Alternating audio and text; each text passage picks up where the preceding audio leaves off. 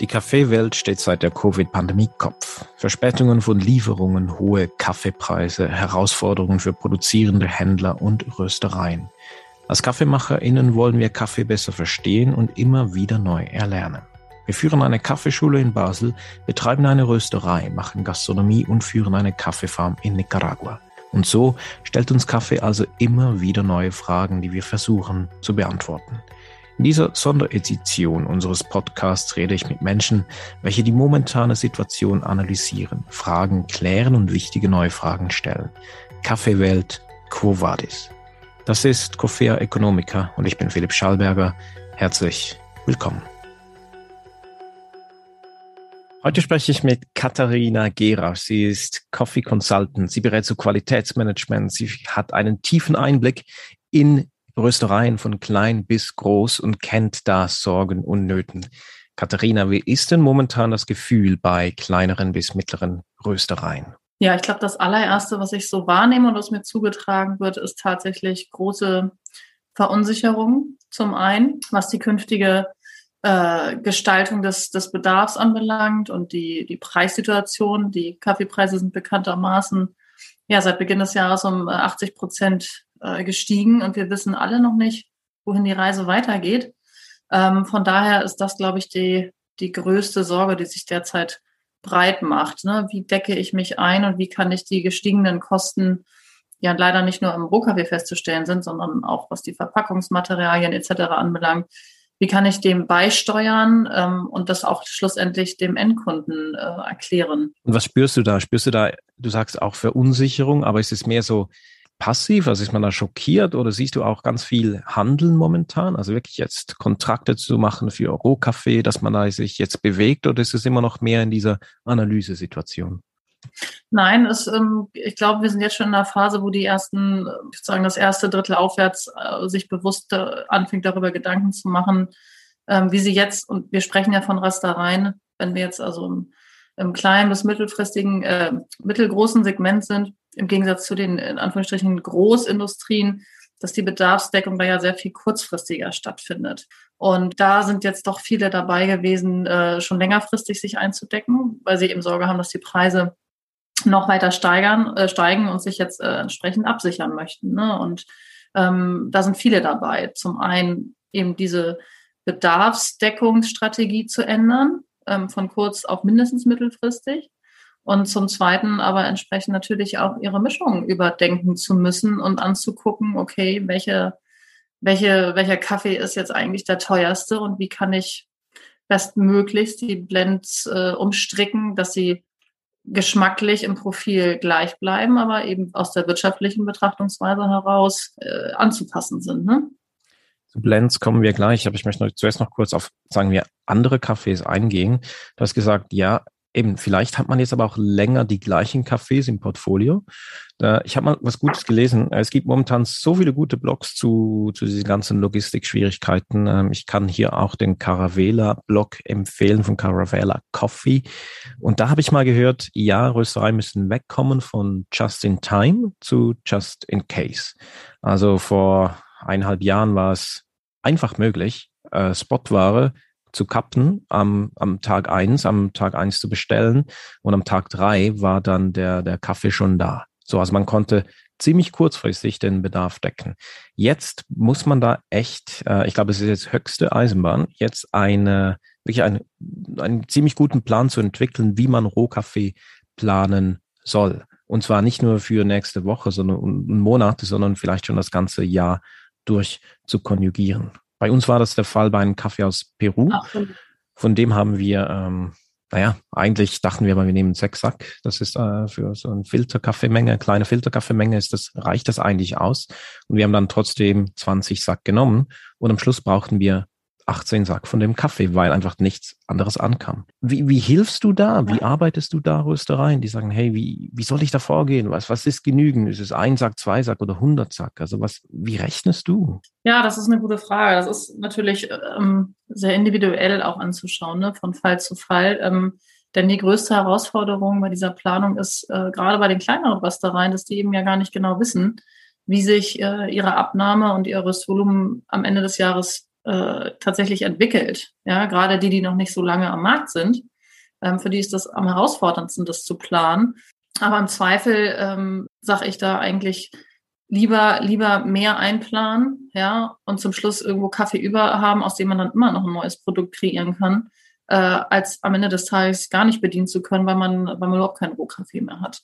Ja, und äh, im Prinzip wissen die Leute ja, was sie monatlich roundabout für einen Bedarf haben.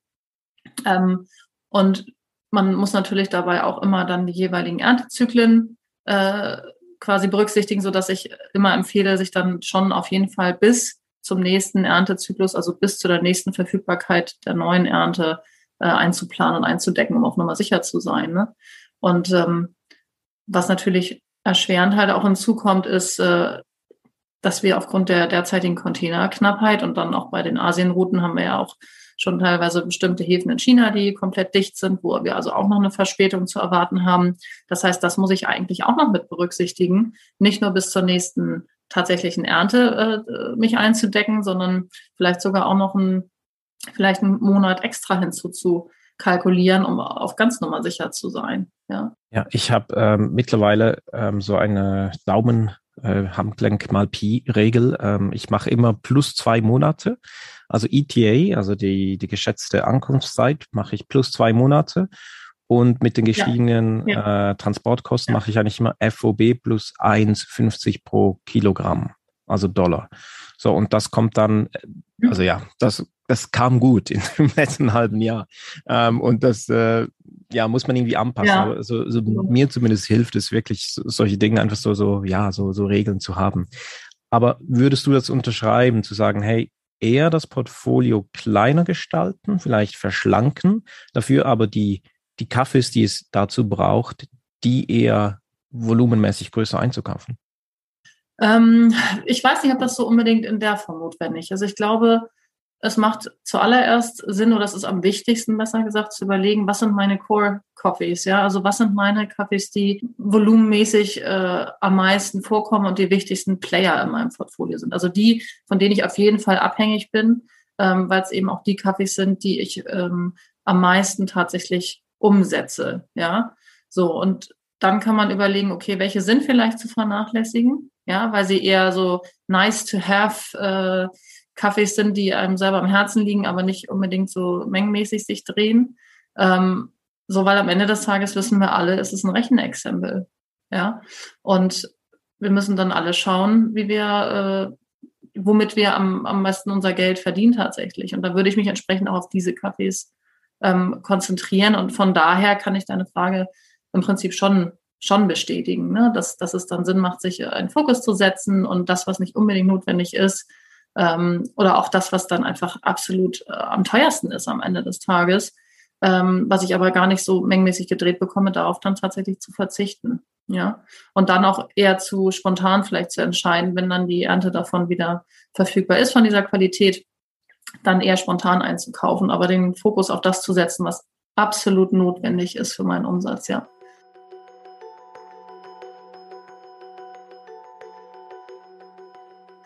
Und oft sind das ja Kaffees, die dann in einer Mischung kommen, also Blends. Ähm, Blends, ich, ich weiß, das ist ein Lieblingsthema von dir, von, von mir auch. Da, äh, da gibt es so viel darüber zu, zu reden. Blends kann man verschiedenartig interpretieren. Ne? Sie können einerseits Cash Cow sein, also es kann der Kaffee sein, der, der echt viel läuft. Also muss man da sowieso auf den Preis schauen. Äh, gleichzeitig ist es aber auch irgendwo durch ein politisches Instrument. Wir reden davon, dass mindestens zwei Kaffees drin sind, bis zu zum Teil viel zu vielen. Ich finde, wenn man einen Kaffee nicht mehr rausschmecken kann, dann äh, braucht sie nicht wirklich. Aber sagen wir mal zwischen zwei bis fünf Kaffees, die irgendwo in einem Blend drin sind. Jetzt, was macht es jetzt Sinn, Blends anzupassen? Kann man da jetzt Geld sparen auf Röstereiseite? Ja, definitiv. Also wer es noch nicht getan hat, sollte es spätestens jetzt tun. Ähm, es wird natürlich umso schwieriger, das zu machen, je weniger Komponenten ich in meinem Blend habe. Also du sprachst gerade zwei Komponenten an. Das ist natürlich das Minimum, um von einer Mischung zu sprechen.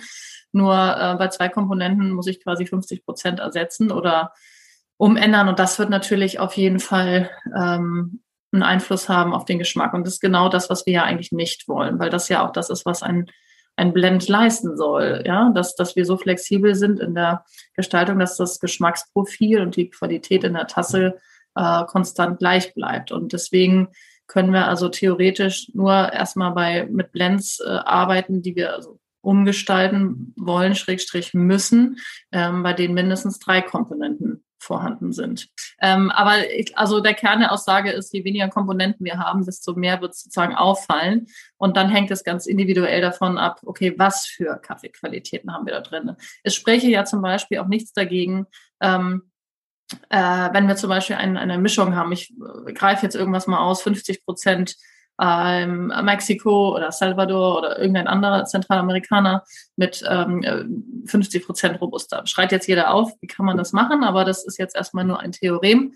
Ähm, dann hätte ich natürlich trotzdem die Möglichkeit, und ich glaube, das ist vielleicht so ein bisschen ähm, hilfreich für alles, dass man grundsätzlich ähm, mit Brasil äh, arbeiten würde, der ja, wenn wir von durchschnittlichen Qualitäten sprechen und nicht jetzt von irgendwelchen fancy ähm, Microlots mit sehr, sehr speziellen eigenem äh, Geschmacksprofil, dass das so ein bisschen der Streckstoff sein kann. Ja, wo ich denke, dass ähm, also 10 bis 15 Prozent äh, durchaus Legitimität äh, haben, ja, weil sie einfach preislich schon mal etwas Erleichterung und ähm, schaffen und den, den Druck nehmen, ohne geschmacklich zu stark äh, eine Veränderung hervorzurufen. Ja, und was natürlich auch immer zu berücksichtigen ist, ähm, in welcher, äh, welcher Entwicklungszeit hat mein Blend, ja. Und je kürzer die ist, das heißt, je heller letzten Endes, je mehr die, die einzelnen äh, länderspezifischen Charakteristika dadurch betont werden, desto empfindlicher wird natürlich auch der Blend. Also andersrum gesagt, je, je, je dunkler wir in der, in der Röstung werden, in der Röstentwicklungszeit,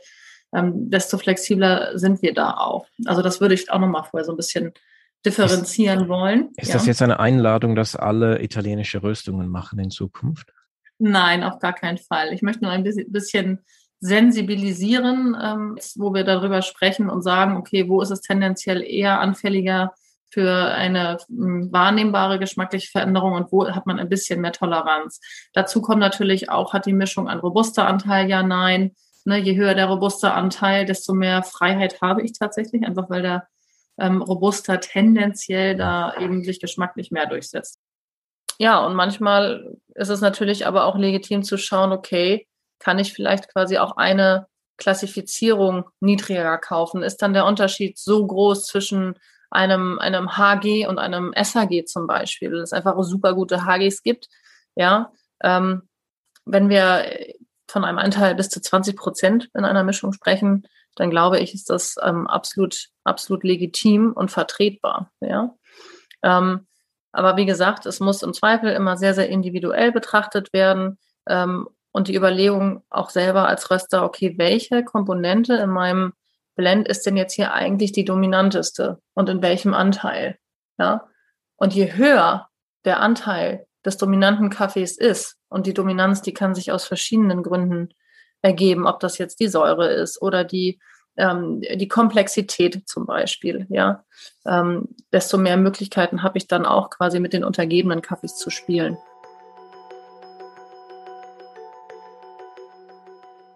Gleichzeitig ist es ja so, als Rösterei hat man diese Scharnierfunktion. Ne? Also man hat einerseits eine Verantwortung gegenüber seiner Kundschaft und man möchte, dass der Kaffee gleich schmeckt und gleich gut ist und ja, und sich das, der, Preis halt nicht wirklich anpasst und sonst nur geringfügig. Und gleichzeitig hat man aber eben auch diese Verantwortung da, wo der Kaffee herkommt. Und ich kenne viele Röstereien, ähm, die diese Position sehr stark ausleben möchten und sagen, nein, ich, die, die Rösterei, die Rohkaffee kauft, ich habe eine Verantwortung und ich möchte da einen, eine stabile Abnehmerin sein bis zu einem Partner. Ähm, und, und jetzt bin ich aber in dieser komischen Situation ähm, eigentlich müsste ich günstiger werden. Also müsste ich vielleicht ähm, einen Blendbestandteil äh, auswechseln, um günstiger zu werden. Und gleichzeitig habe ich diese Verantwortung gegenüber einer, sagen wir, einer Kooperative irgendwo in Peru. Was schlägst du da vor? Wie, wie schafft man hier so ein Gleichgewicht zu behalten als Rösterei? Die Lösung darf und kann sicherlich nicht sein, auf einmal seine Volumina dort ähm, komplett drastisch zu reduzieren. Vielleicht wäre es ein schöner Ansatz zu überlegen, ähm, wenn mein Portfolio nicht ausschließlich aus Kaffees besteht, die ich irgendwie von einer Kooperative oder direkt beziehe, hm, gibt es dann eher andere Kaffees, an denen ich quasi einspare, aber auf jeden Fall die Kaffees weiterhin ähm, aufrechterhalte, auch mengenmäßig, die ich eben direkt beziehe, sondern eher zu gucken, wo kann ich quasi an anderer Stelle einsparen, aber es eben nicht dort sozusagen äh, zurückzufallen äh, zu lassen. Eine andere Möglichkeit sehe ich da ehrlich gesagt nicht, außer ähm, man würde halt äh, ja eben dort in der Mischung, in der so ein Kaffee vorkommt und eine Rolle spielt, dass man ähm, dass man dort mit anderen Komponenten eher quasi spielt, aber nicht die Komponente anfasst, die ich eben dort beziehe. Ja, sonst ist das irgendwie so ein, habe ich die Sorge, dass das Ganze so ein, wie sagst du, so ein Downwards-Trend annimmt und eben genau die sozusagen die schwächsten Glieder in der Kette äh, am allermeisten hinten runterfallen. Und das wollen wir eigentlich genau nicht.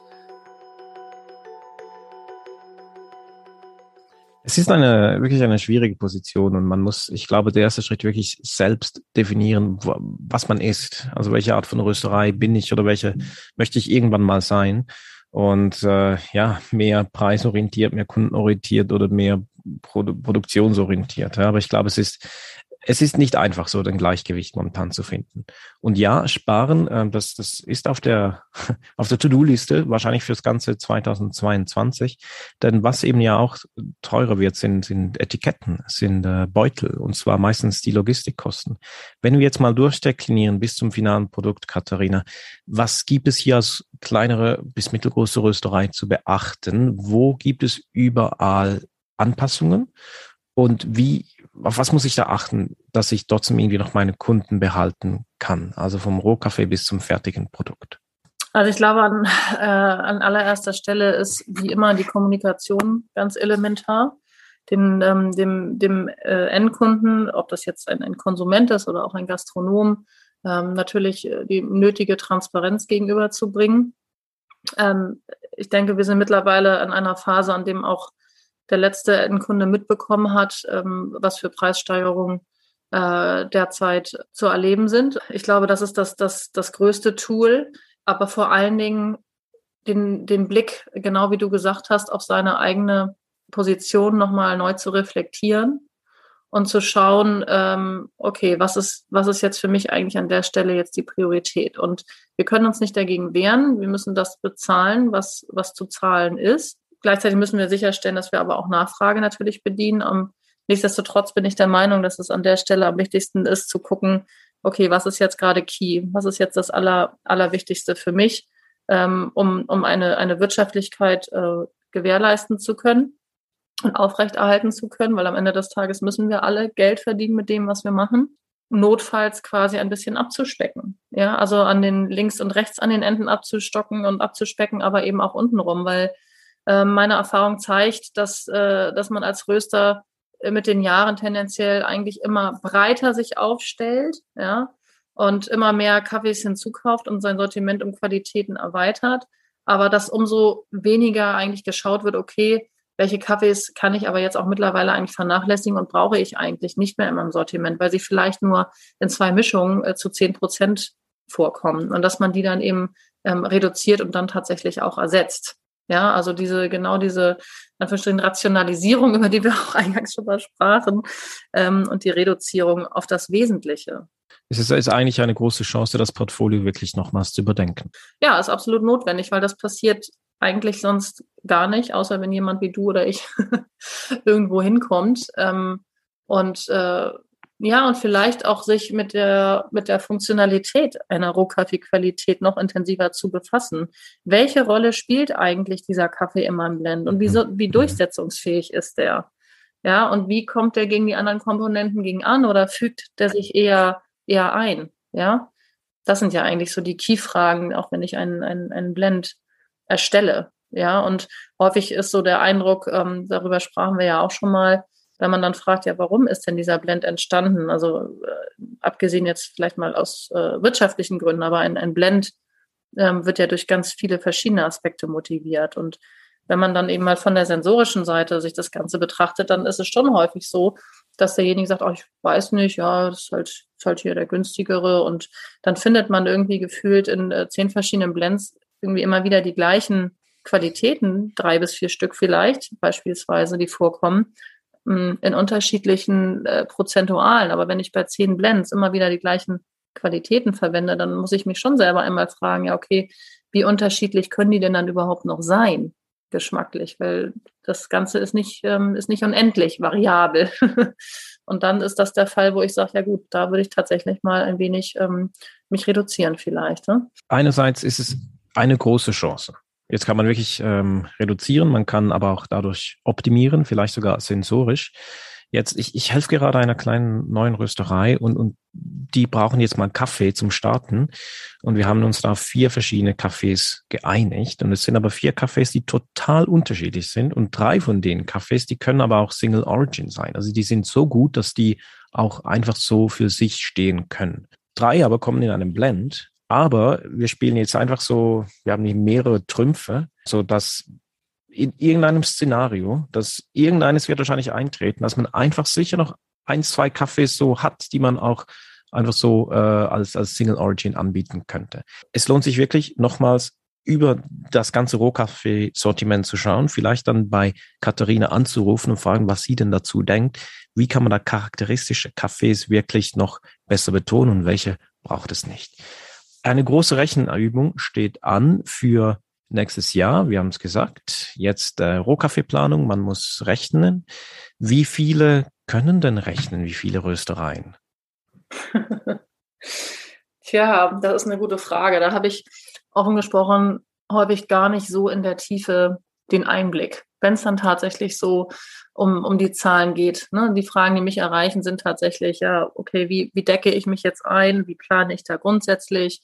Kurzfristig oder nicht? Oder decke ich nur die Hälfte meines Jahresbedarfs ein in der Hoffnung, dass die Preise nochmal sinken? Ähm, und, oder habe ich dann aber gegenüber wiederum das Risiko, wenn ich, ähm, wenn ich alles eingedeckt habe, ähm, dass ich dann natürlich zu viel bezahlt habe? Ähm, also das sind eher so Fragen, die mich, ähm, die mich äh, erreichen, ähm, wo ich leider natürlich auch nur bedingt äh, unterstützen kann. Ich kann da strategischen Input liefern, aber äh, ich kann natürlich auch nicht voraussehen, die Kristallkugel schauen, wohin die Reise geht. Ähm, ich glaube, wenn man mal so tief in sich horcht und unter der Berücksichtigung dessen, mh, wer letzten Endes momentan was von der Preissteigerung hat, ähm, ich würde es lieber riskieren, Anführungsstrichen, ähm, dass das mehr beim Produzenten vielleicht landet, als dass ich irgendwann selber vor der Situation stehe, ähm, nicht mehr äh, anbieten zu können, rösten zu können, weil mir Kaffee ausgegangen ist. Ja. Und man darf ja auch eines nicht, nicht vergessen. Wir haben über die letzten Jahre hinweg wirklich fette, gute Kaffeejahre gehabt. Ja, ich glaube, da kann sich keiner beschweren, ähm, dass er nicht gut, nicht gut verdient hat. Und ähm, es wird sich sicherlich auch wieder irgendwann ändern, die Situation, aber ja, vielleicht macht es uns eben auch ein bisschen, ein bisschen demütiger und ein bisschen dankbarer für das, wie es die letzten Jahre eben auch gelaufen ist. Ich hatte mit Raphael Studer von Agran im ersten Gespräch auch das Thema und wir kamen dann auch zum Schluss, es sind sehr viele Röstereien. Also wenn wir schauen, in Deutschland gibt es äh, der, der Pingo von Quixote Café, der macht ja immer diese diese große Karte, wie viele Röstereien es in Deutschland gerade gibt. Und wenn ich es richtig in Erinnerung habe, sind es über 910 momentan oder so. Aber ganz viele davon sind erst in den letzten zehn Jahren entstanden. Mhm. Also viele sind, sind noch sehr jung, sagen wir mal. Und das sind Röstereien, die sich daran gewöhnt haben, dass Kaffee einfach auch günstig ist. Und entweder vergisst man zu schnell oder wir sind alle viel zu jung, aber dass es eben immer wieder mal teurer wird. Aber jetzt war es halt in den letzten Jahren echt nicht teuer. Und wenn man sich dran gewöhnt, dann, äh, dann kann es jetzt wirklich zum, zum Bumerang werden. Da hast du absolut recht.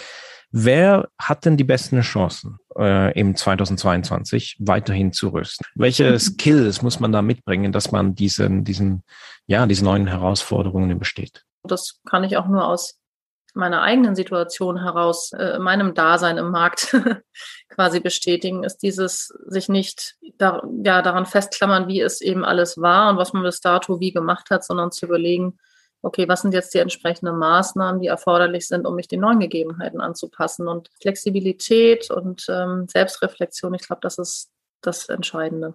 Mir fällt noch was ein, und zwar es bedeutet mehr Aufwand, aber ich glaube, das ist jetzt ganz wichtig, dass man das macht in der Zeit.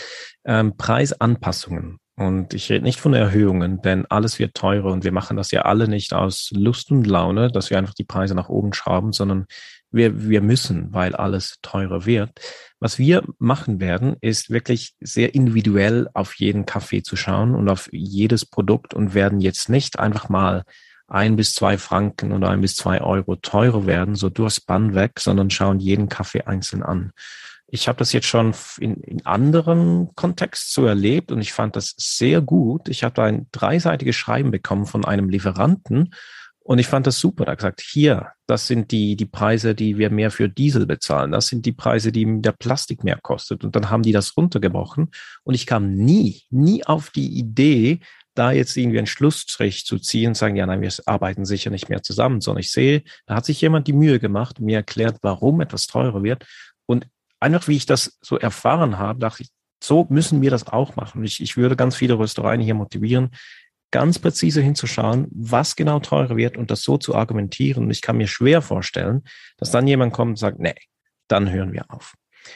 Hast du noch einen letzten Wunsch oder Tipp, Katharina, den du da in die Röstereiwelt mitgeben möchtest? Wichtig, glaube ich, ist, mm, und das ist jetzt gar nicht nur als der derzeitigen Situation geschuldet, sondern etwas, was ich allgemein feststelle, das, was ich als Röster anpacke und verändere, dass ich das auf jeden Fall mit einem Bewusstsein mache und dass ich weiß, warum ich jetzt bestimmte Änderungen und Maßnahmen anstrebe ähm, und sie nicht einfach auf gut Dünken zu machen. Ob das jetzt das Verändern von, von Mischungen sind oder auch das Veränderung von Röstprofilen zum Beispiel.